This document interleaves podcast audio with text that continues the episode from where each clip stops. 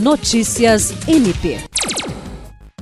O Ministério Público do Estado do Acre, por meio da Promotoria Civil de Tarauacá e em conjunto com a Rede Municipal e Estadual de Proteção de Saúde, atuaram decisivamente para garantir a uma paciente grávida e com diagnóstico de transtornos mentais o transporte aéreo necessário para tratamento médico em Rio Branco.